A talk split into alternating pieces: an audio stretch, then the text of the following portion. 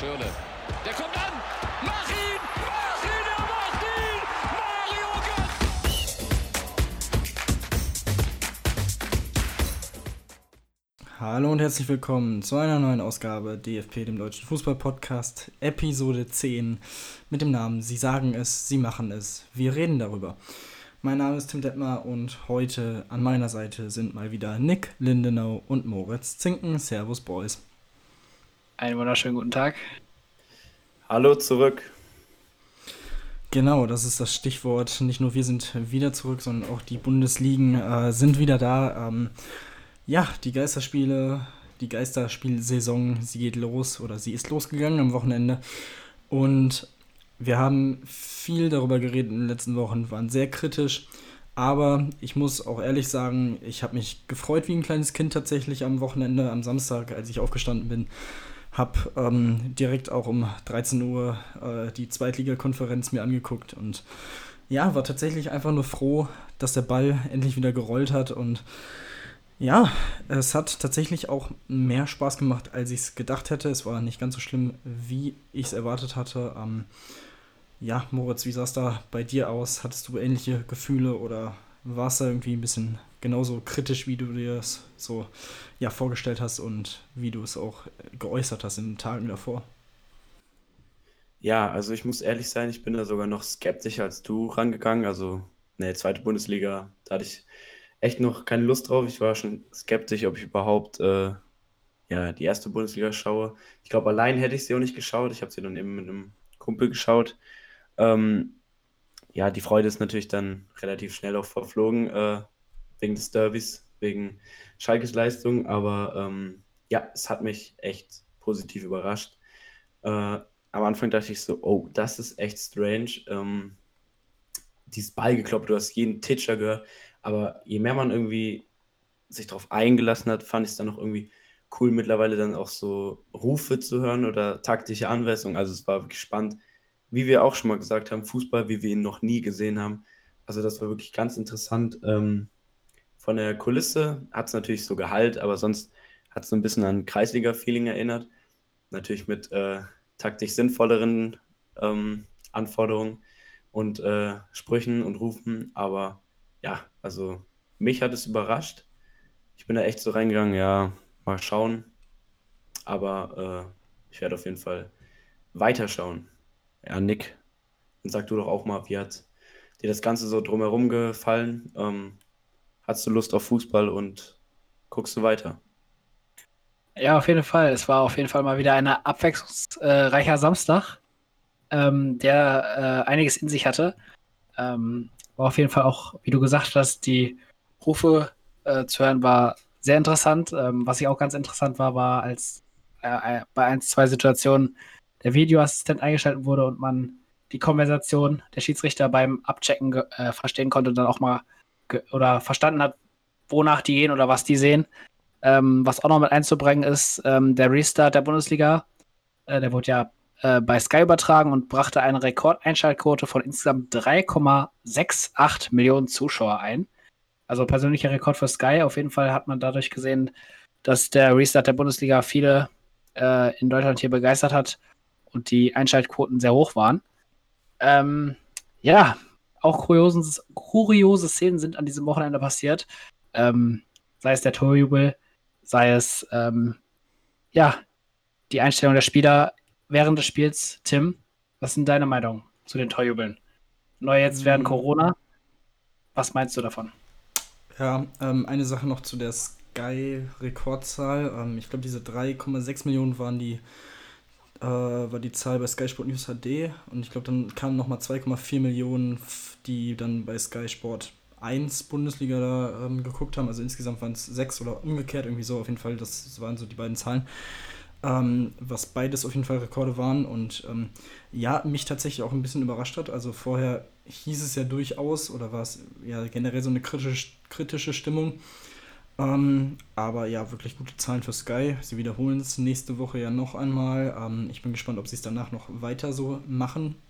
Ich glaube, es wäre tatsächlich, was das Geschäftsmodell angeht, jetzt nicht so schlecht. Ähm, ja, aber kommen wir zu den ähm, ja, Vorkommnissen auf dem Platz. Ähm, es ist wirklich sehr interessant. Also man hat ja vorher sich auch gedacht, ah ja gut, ähm, dieses Hygienekonzept ist in der Theorie ja schön und gut, aber wenn die dann in der Mauer nebeneinander stehen oder bei einem Eckball, ist es doch absolut hinfällig. Ähm, ja, kann man auf jeden Fall, den Gedankengang kann, ich weiterhin verstehen. Und was ich dann wiederum nicht verstehe, ist, wieso macht man dann zu den Jubel-Arien, sage ich jetzt mal, ähm, die sich teilweise, selten, aber teilweise halt ähm, abgespielt haben, so ein Bohai da drum. Also, warum beschwert man sich dann, wenn sich Spieler näher kommen als anderthalb Meter, um sich abzuklatschen oder im Arm liegen? Meine Güte, das ist immer noch ein emotionaler Sport und ich glaube, das hat vor allem dieses Wochenende gezeigt. Die Jungs und die Männer, die da spielen, die haben wirklich auch Bock auf Fußball. Denen geht es einfach darum, ihren, ihr Hobby, das sie äh, glücklicherweise als Beruf ausüben dürfen, einfach ja, wie, wieder ausüben zu dürfen in diesen Zeiten, ähm, die auch für die Spieler sicherlich keine einfachen sind. Das darf man ja auch nicht vergessen. Die haben ja auch sicherlich alle in ihrem Umfeld Probleme mit der Corona-Geschichte gehabt oder haben es immer noch.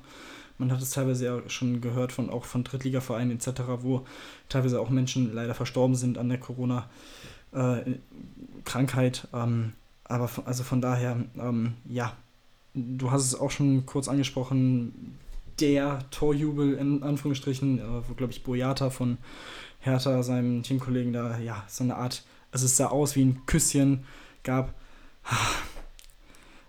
Warum, warum wieder Hertha? Warum? Also, keine Ahnung. Ähm, ja, sah auf jeden Fall doof aus. Es ist die Hertha. Aber ehrlich gesagt, auch hier wird mir ehrlich gesagt ein bisschen zu viel Bohai drum gemacht. Moritz, wie siehst du das? Ja, also ich gehe da voll mit, dass äh, echt so eine schwierige Linie auf jeden Fall ist zwischen ähm, ins Kopfballduell gehen und dabei irgendwelche ähm, Speichelflüssigkeiten ins Gesicht des anderen äh, zu verlieren oder eben jetzt äh, beim Jubel sich näher zu kommen. Man muss jetzt auch nochmal sagen, gestern habe ich gesehen, ja, es war nicht nur Berlin, auch Leverkusen hat nach dem zweiten Tor von Harvards auch komplett drauf gekackt. Ähm, das war wirklich dann denen auch egal. Ich denke mal, das wird auch am nächsten Spieltag nicht mehr so sein, außer es kommt jetzt irgendwie eine strikte Linie. Und sind wir mal ehrlich, wir hätten damit rechnen müssen. Also klar, die klatschen sich jetzt auch auf einmal hier so mit Ellenbogen an Ellenbogen gegeneinander. Da kannst du dir auch direkt einen High Five geben. Äh, also natürlich packen die sich damit dann vielleicht auch nochmal ins Gesicht, aber wie gesagt, ich sehe das einfach nur so. Ähm, oder das wurde ja auch von der DFL kommuniziert, dass das eben nicht gemacht werden soll, um das möglichst, äh, um das Infektionsrisiko möglichst gering außerhalb der sportlichen Aktivität wie Zweikampf, Kopfballduell, was auch immer zu halten. Also die Richtlinie ist natürlich schon richtig. Ob die Sinn macht, ist wieder eine andere Frage. Ich gehe da definitiv ähm, mit dir mit, dass da so eine Auslegung fehlt und dass man da auf jeden Fall jetzt nicht zu viel hineininterpretieren sollte. Ich bin auch wirklich der Meinung, dass das wirklich ähm, geäußert wurde in diesem Hygienekonzept, damit das durchgesetzt wird, damit jeder sieht, äh, ja, wir achten ja auf alles super, was außerhalb des Fußballgeschehens passiert. Ich meine, die sitzen ja dann auch auf der Tribüne zwei Meter auseinander mit Mundschutz und gehen im Training in die Zweikämpfe. Also das ist wirklich für mich einfach nur ähm, gemacht worden, meiner Meinung nach, um nach außen diese Wirkung zu haben. Wir sind ganz wachsam und äh, seht her, wir achten auf das Hygienekonzept und natürlich kam da jetzt das mit Berlin unpassend dazwischen, aber in Zukunft würde ich, werde ich jetzt ähm, davon ausgehen, dass das egal sein wird mit dem Jubeln. Ja, also ich sehe es ähnlich. Also auch dieses mit dem äh, mit den auswechselnden Spielern, es ist schon ein ulkiges Bild, aber ähm, ich denke, bei da geht es einfach darum, ja, diese Vorbildfunktion, die wir auch schon angesprochen haben in den letzten Wochen, einfach zu erfüllen. Von daher, ja, in der es, es, es macht vielleicht keinen Sinn, weil es halt einfach unlogisch ist, warum im einen Moment ich anderthalb Meter Abstand zu meinem Mitspieler haben muss, aber dann, keine Ahnung, zehn Minuten später eingewechselt werde und dann in den Zweikampf gehe, kann man sich drüber streiten. Aber wie gesagt, auch hier, wie du schon gesagt hast, es geht um dieses Konzept, es geht darum, einfach ähm, ja, diesen Vorbild, die Vorbildfunktion einzuhalten.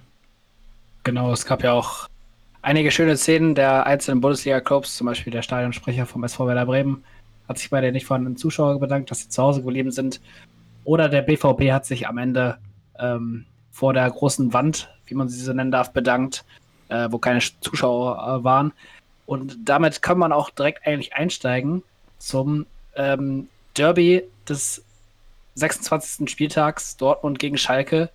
Ähm, ein 4 zu 0 für den BVB. Erling Haaland in der 29. Minute mit dem 1 zu 0 hat äh, seinem Namen wieder alle Ehre gemacht. Ähm, Tim, was waren denn so die groben Highlights des Spiels? Ja, gut, äh, generell zum Spiel kannst du halt einfach sagen, Dortmund war da, hat abgeliefert und Schalke war noch in der Corona-Pause. Das war halt gar nichts. Ähm, wie gesagt, zu Schalke kommen wir später noch genauer. Ähm, lass uns erstmal die Top 5 genauer anschauen äh, und uns damit beschäftigen. Ähm, ja, wie gesagt, also Dortmund wirklich mit, einer, so, mit einem souveränen Auftakt nach der Corona-Pause. Ähm, aber auch hier muss man dann halt sagen, so bitter es sich anhört, ähm, Schalke war halt auch kein Gegner. Also deswegen abwarten, wie sie sich jetzt nächste Woche oder am Wochenende schlagen, bevor dann äh, auch der, der Gipfel, das Gipfeltreffen gegen Bayern stattfindet. Ähm, ja, wie gesagt, ähm, Bayern 2 zu 0, auch sie nicht wirklich glanzvoll gegen Union Berlin. Haben halt die beiden Chancen, die sie bekommen haben, eiskalt genutzt, aber auch das war jetzt nicht wirklich so, dass du sagst, oh mein Gott, die werden jetzt jedes Spiel, keine Ahnung, zu null gewinnen und so weiter. Also, keine Ahnung. Haben damit weiterhin vier Punkte Vorsprung vor Dortmund, ähm, was auf jeden Fall natürlich ein gutes Polster ist, ähm, aber natürlich auch absolut in acht Spieltagen aufgeholt werden kann. Ähm, Moritz, äh, willst mit Gladbach weitermachen, weil die haben, ja, auch wenn sie jetzt gut gespielt haben, auch bei ihnen ist es ähnlich wie bei Dortmund, sie hatten halt auch keinen wirklichen Gegner, aber sie konnten sich verbessern. Ja, genau, Gladbach eben jetzt durch den Sieg, durch den 3-1-Sieg über Frankfurt an Leipzig vorbei auf Platz 3 geklettert. Ähm, dann eben Leipzig, das nächste Ergebnis aus der Top 5, hat eben überraschenderweise, obwohl Freiburg ja ein kleiner Angstgegner der Leipziger ist, ähm, nur ein 1-1 erspielen können, lagen sogar zurück gegen Freiburg. Und ähm, dann eben noch Leverkusen gestern im Montagsspiel 4 zu 1 gewonnen, Harvards mit einem Doppelpack und ja, mit 50 Punkten auf Platz 5. Genau, dann lass uns jetzt auf die Top 5 einfach im Generellen mal blicken, weil es ist ja wirklich, ähm, ja, wirklich sehr überraschend, wenn man sich die Tabelle anguckt und vor allem nach der langen Pause, wenn man sich jetzt nochmal vor Augen hält, dass die Top 5 innerhalb von 8 Punkten liegen und zwischen Platz 5 und Platz 6, zwischen Leverkusen und Wolfsburg jetzt 11 Punkte Abstand sind. Das ist wirklich krass. Also man ähm, kann wirklich davon ausgehen, dass äh, diese fünf Teams jetzt die Meisterschaft und natürlich auch die Champions League Plätze Verteilung unter sich ausmachen werden. Ähm, ja, wir haben äh, Bayern und Dortmund haben wir jetzt schon drüber geredet. Ähm, wie gesagt, es ist wirklich sehr interessant, was Leverkusen, finde ich, im Moment macht. Ähm, vor allem Harvards geht in dieser Rückrunde bisher wirklich ab, ähm, nachdem er ja wirklich für seine Verhältnisse eine schwache Hinrunde gespielt hat, mit, ich glaube, keinem Tor sogar, äh, genau. Also das war ja wirklich, ähm, beziehungsweise mit zwei Toren. Ähm, das war jetzt nicht das, was man sich von ihm erwartet hatte, nachdem er letzte Saison, glaube ich, 17 Tore geschossen hatte. Aber ähm, ja, seit dem 18. Spieltag läuft es bei ihm wieder. Ähm, seitdem sieben Tore, dazu vier Vorlagen. Das ist auf jeden Fall ein Aufwärtstrend, der ähm, ja, darf, da, dafür sorgt, dass die Leverkusener sich jetzt oben ranpirschen konnten. Und da sie ja auch wirklich noch Spiele gegen direkte Konkurrenten aus der Top 5 haben, muss man auf jeden Fall auf sie aufpassen. Ähm, und wer weiß, vielleicht werden sie ja wieder Vizekusen. Ähm, vier Punkte sind es auf Platz 2. Nick, was sagst du zum Aufwärtstrend der Leverkusener? Ähm, und denkst du, sie können den fortsetzen in den nächsten Spielen? Ja, ich denke auf jeden Fall, dass die Leverkusener ähm, diesen Trend fortsetzen werden im nächsten Spiel dann gegen Gladbach. Auf jeden Fall ein Spitzentreffen da oben zwischen den beiden. Ähm, zu Harvards, ja, lässt sich ja nicht nur an Harvards festmachen, dass Leverkusen aktuell gute Jugendarbeit leistet. Du hast einen Julian Brandt nach Dortmund gegeben, der auch ein Supertalent in Leverkusen war. Und du hast aktuell einen Florian Witz, der äh, gegen äh, Bremen jetzt gespielt hat, auch ein junges Supertalent, was du gerade in der Entwicklung hast. Also zeigt auf jeden Fall, dass Leverkusen aktuell auch gute Jugendarbeit leistet. Ja, das, das stimmt auf jeden Fall. Er hat ja Harvard jetzt als jüngsten äh, Leverkusener abgelöst, äh, Leverkusener Spieler.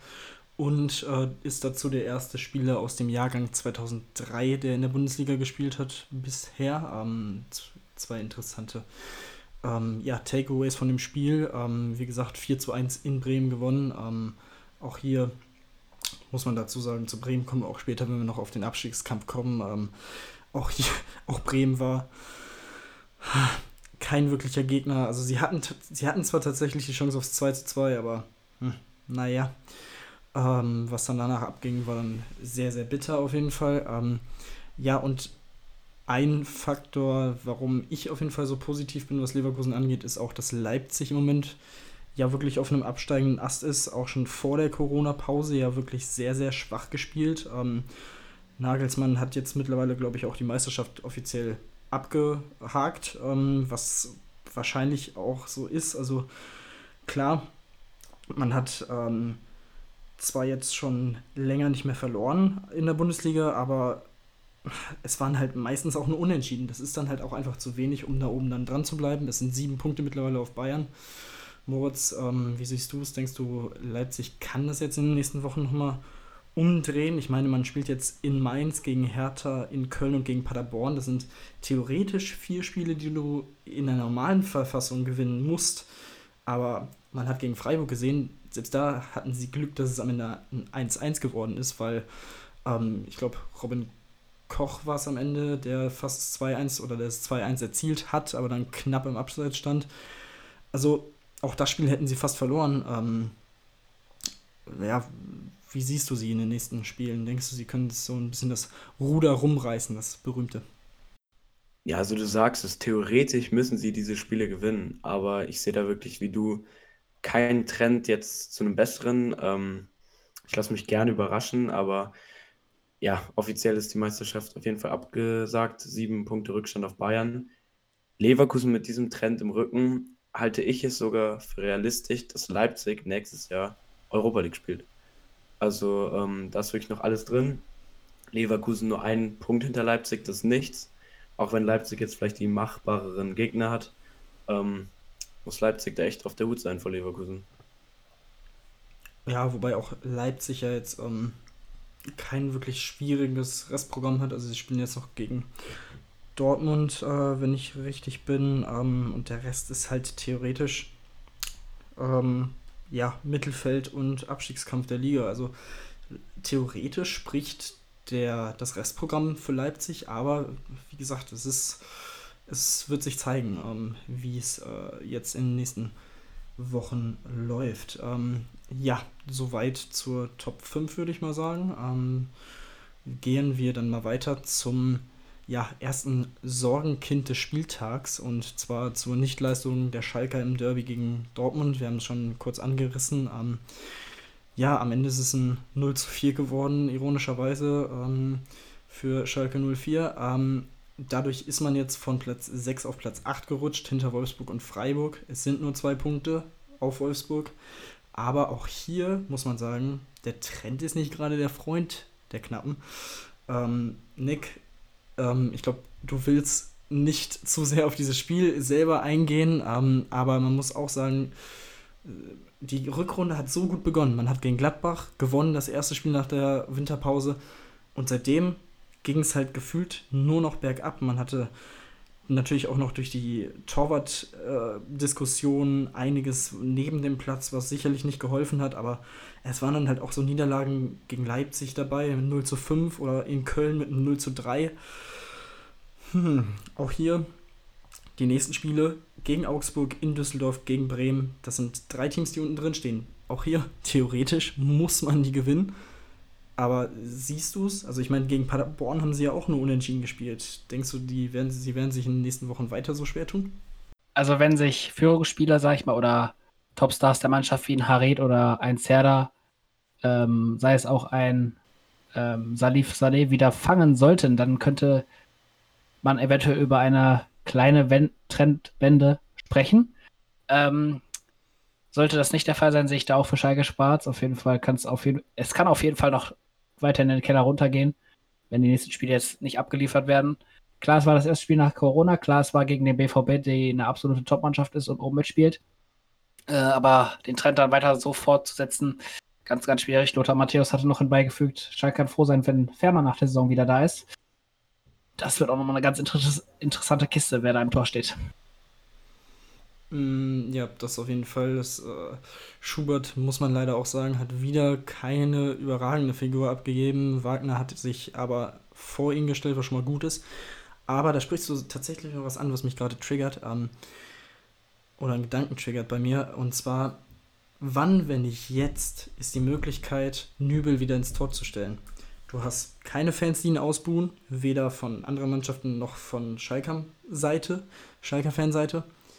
Du hast Schubert, der offensichtlich noch nicht so weit ist, dass er wirklich konstant auf dem Niveau spielen kann und auch ähm, ich bin mir nicht sicher, wer es gesagt hat, aber ähm, ich, ach genau, Olaf Thon hat es im Kicker geschrieben, ähm, der einfach, von dem man sich wünscht, dass er eine andere Körpersprache auch nach einem Fehler an den Tag legt, was bisher nicht der Fall gewesen ist. Moritz, äh, wie stehst du dazu? Denkst du, man sollte Nübel vielleicht jetzt nochmal wieder reinpacken für den Schlussspurt? Vor allem jetzt gegen Gegner wie Augsburg, Düsseldorf und Bremen, die bekanntermaßen jetzt nicht überragend überragendes Offensivspektakel liefern, ähm, dass er sich jetzt quasi in den nächsten drei Spielen wieder ein bisschen Selbstvertrauen zurückholt und dann, wenn es wirklich wichtig wird, zum Beispiel gegen Leverkusen, ähm, dass er da wieder bei, ja, in der Topform ist. Also ich sehe auf jeden Fall deinen Punkt. Ähm, du hast es angesprochen, keiner, der im Stadion da sein kann, um ihn auszubuhen. Jetzt ist halt nur die Frage, wie entscheidet sich Wagner?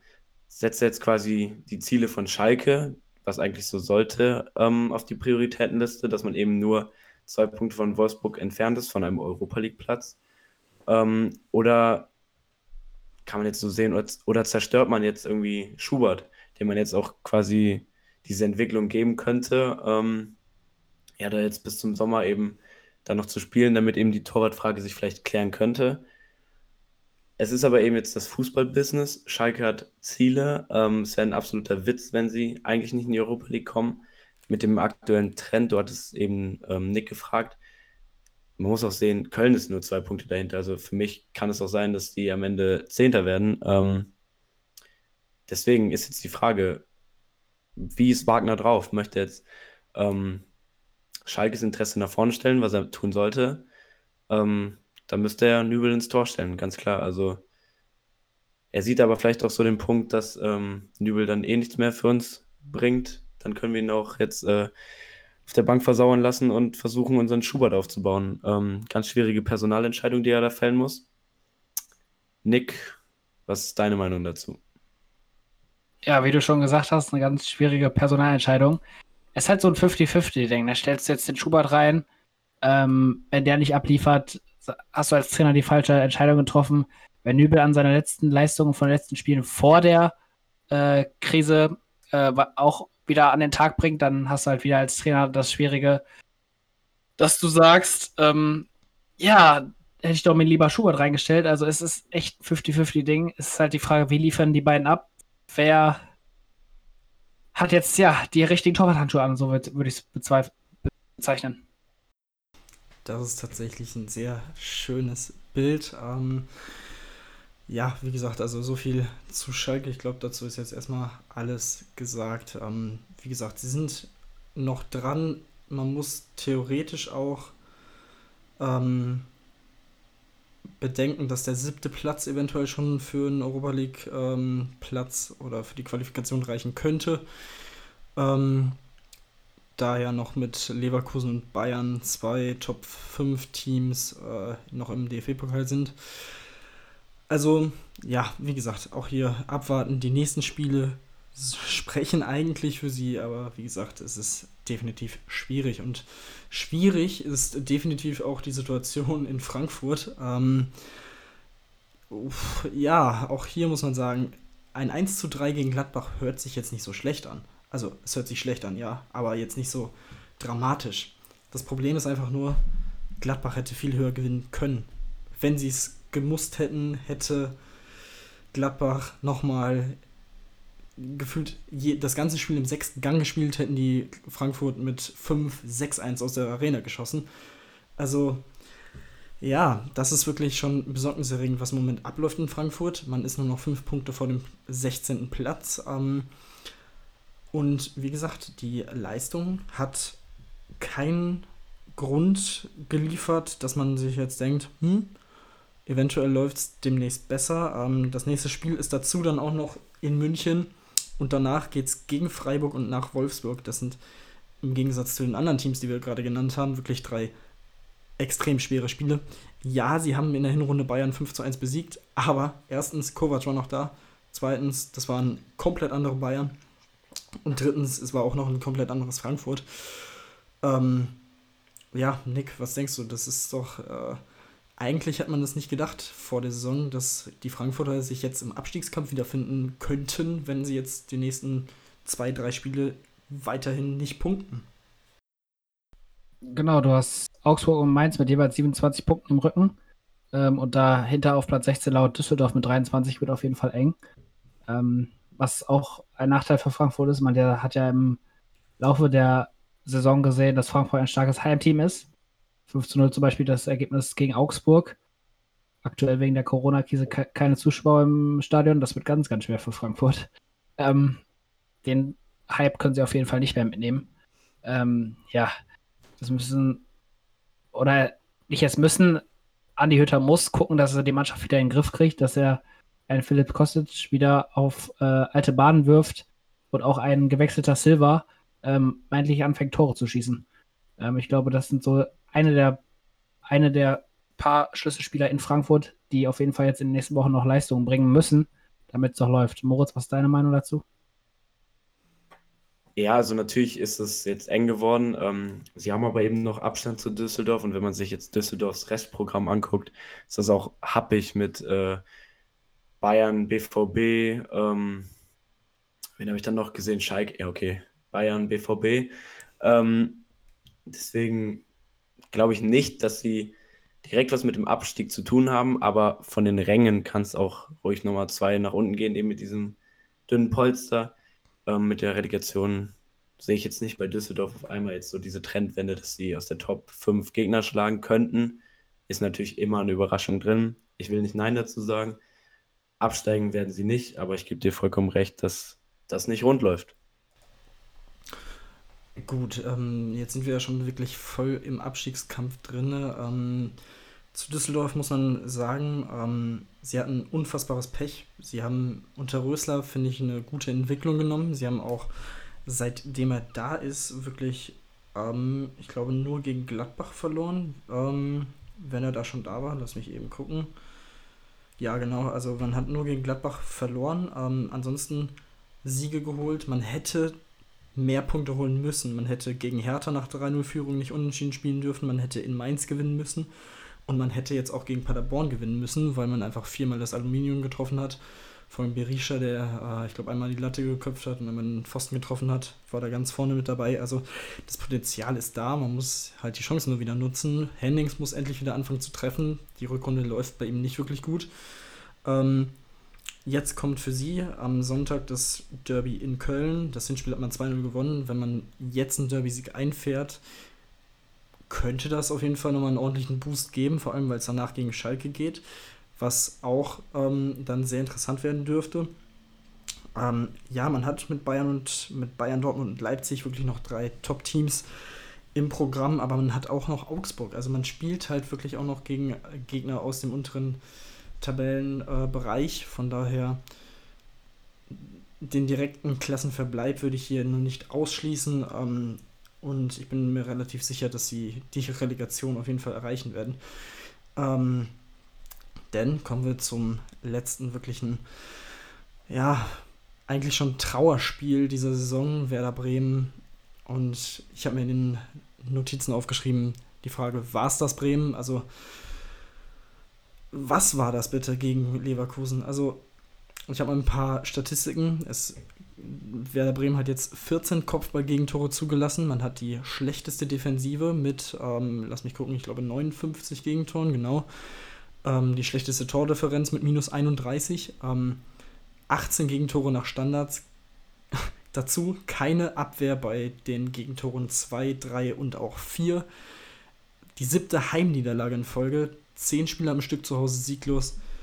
Das sind Statistiken eines Absteigers. Ähm, ja, und jetzt ist natürlich die Frage, sehen wir nächstes Jahr Bremen gegen Hamburg in der zweiten Liga oder tauschen sie? Tauschen sie, das wäre natürlich die Story und würde wahrscheinlich in Hamburg sehr gut ankommen. Äh, ja, Nick, was denkst du zu den Bremern, die auch nach dieser langen Pause nicht oder beziehungsweise die nach der langen Pause wirklich genau da weitergemacht haben, wo sie aufgehört haben, nämlich einfach schlecht. Ja, schlecht ist das richtige Thema. Ich glaube, ähm, ja, Bremen. Ja, Wackelkandidat, wie du es schon gesagt hast. Ähm, ich glaube aber, da ist man selber schuld, wenn man so lange an Florian Kofeld äh, festhält, dann ähm, sollte man sich selber fragen, hm, woran hat es gelegen? Das fragt man sich eigentlich immer, aber äh, in diesem Fall denke ich mal, dass es am Trainer liegt. Ähm, man sollte vielleicht auch mal bedenken, dass es diesen berühmten Trainereffekt gibt, vor allem jetzt im Abstiegskampf. Äh, sie ist bei der Hertha, aber das war jetzt auch nur ein Spiel. Da muss man abwarten, wie es mit Lambadia läuft.